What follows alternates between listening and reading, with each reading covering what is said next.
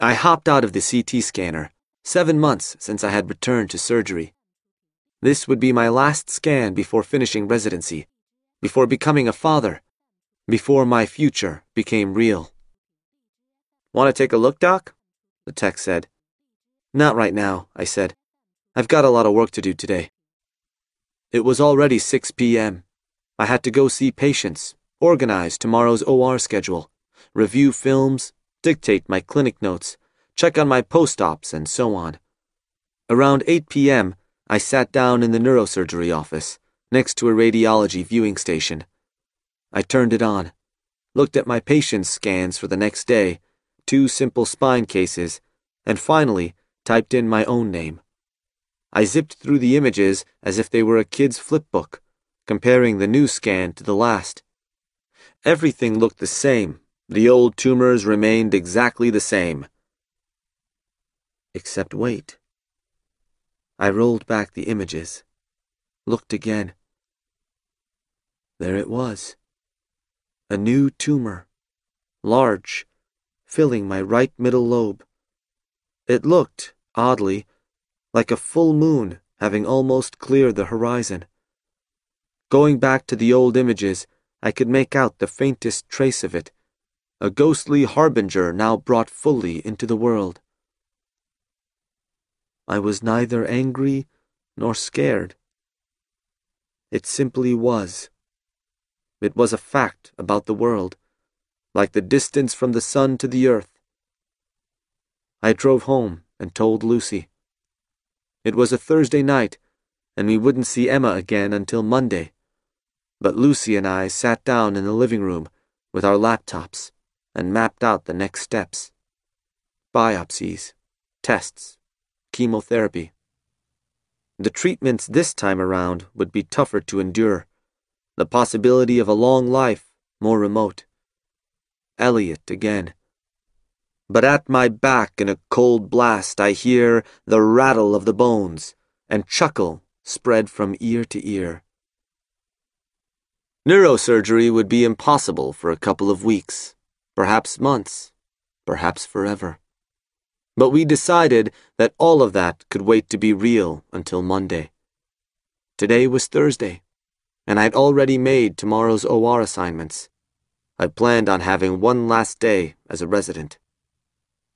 As I stepped out of my car at the hospital at 5:20 the next morning, I inhaled deeply, smelling the eucalyptus and was that pine? Hadn't noticed that before. I met the resident team, assembled for morning rounds. We reviewed overnight events, new admissions, new scans, then went to see our patients before M&M, or Morbidity and Mortality Conference, a regular meeting in which the neurosurgeons gathered to review mistakes that had been made and cases that had gone wrong. Afterward, I spent an extra couple of minutes with the patient, Mr. R. He had developed a rare syndrome called Gerstmann's, where, after I'd removed his brain tumor, he'd begun showing several specific deficits an inability to write, to name fingers, to do arithmetic, to tell left from right. I'd seen it only once before, as a medical student eight years ago, on one of the first patients I'd followed on the neurosurgical service. Like him, Mr. R was euphoric I wondered if that was part of the syndrome that no one had described before. Mr. R was getting better, though. His speech had returned almost to normal, and his arithmetic was only slightly off. He'd likely make a full recovery. The morning passed, and I scrubbed for my last case. Suddenly, the moment felt enormous. My last time scrubbing? Perhaps this was it. I watched the suds drip off my arms, then down the drain. I entered the OR, gowned up, and draped the patient, making sure the corners were sharp and neat. I wanted this case to be perfect. I opened the skin of his lower back. He was an elderly man whose spine had degenerated, compressing his nerve roots and causing severe pain. I pulled away the fat until the fascia appeared and I could feel the tips of his vertebra. I opened the fascia and smoothly dissected the muscle away. until only the wide, glistening vertebra showed up through the wound, clean and bloodless.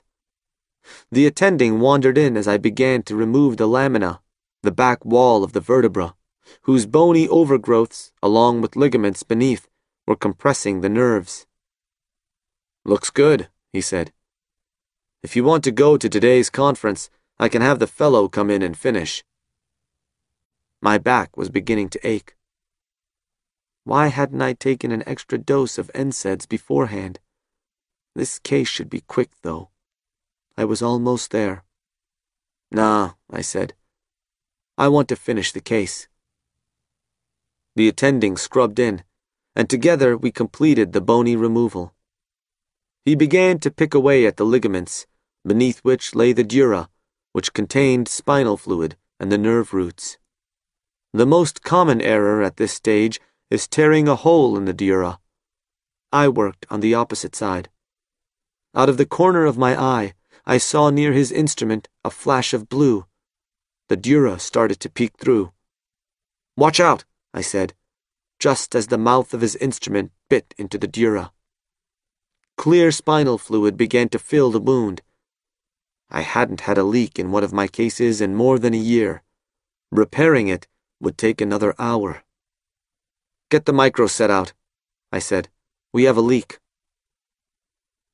By the time we finished the repair and removed the compressive soft tissue, my shoulders burned. The attending broke scrub, offered his apologies, and said his thanks, and left me to close. The layers came together nicely. I began to suture the skin, using a running nylon stitch. Most surgeons use staples, but I was convinced that nylon had lower infection rates, and we would do this one, this final closure, my way. The skin came together perfectly, without tension, as if there had been no surgery at all. Good. One good thing. As we uncovered the patient, the scrub nurse, one with whom I hadn't worked before, said, You on call this weekend, Doc? Nope. And possibly never again. Got any more cases today? Nope. And possibly never again. Shit. Well, I guess that means this is a happy ending. Work's done. I like happy endings, don't you, Doc? Yeah. Yeah, I like happy endings. I sat down by the computer to enter orders as the nurses cleaned and the anesthesiologists began to wake the patient. I had always jokingly threatened that when I was in charge, instead of the high energy pop music everyone liked to play in the OR, we'd listen exclusively to bossa nova. I put Getz Gilberto on the radio, and the soft, sonorous sounds of a saxophone filled the room. I left the OR shortly after, then gathered my things, which had accumulated over seven years of work. Extra sets of clothes for the nights you don't leave, toothbrushes, bars of soap, phone chargers, snacks, my skull model and collection of neurosurgery books, and so on. On second thought, I left my books behind. They'd be of more use here. On my way out to the parking lot, a fellow approached to ask me something, but his pager went off. He looked at it, waved, turned, and ran back into the hospital. I'll catch you later, he called over his shoulder. Tears welled up as I sat in the car, turned the key, and slowly pulled out into the street. I drove home, walked through the front door, hung up my white coat, and took off my ID badge. I pulled the battery out of my pager. I peeled off my scrubs and took a long shower. Later that night, I called Victoria and told her I wouldn't be in on Monday, or possibly ever again, and wouldn't be setting the OR schedule. You know, I've been having this recurring nightmare that this day was coming, she said. I don't know how you did this for so long.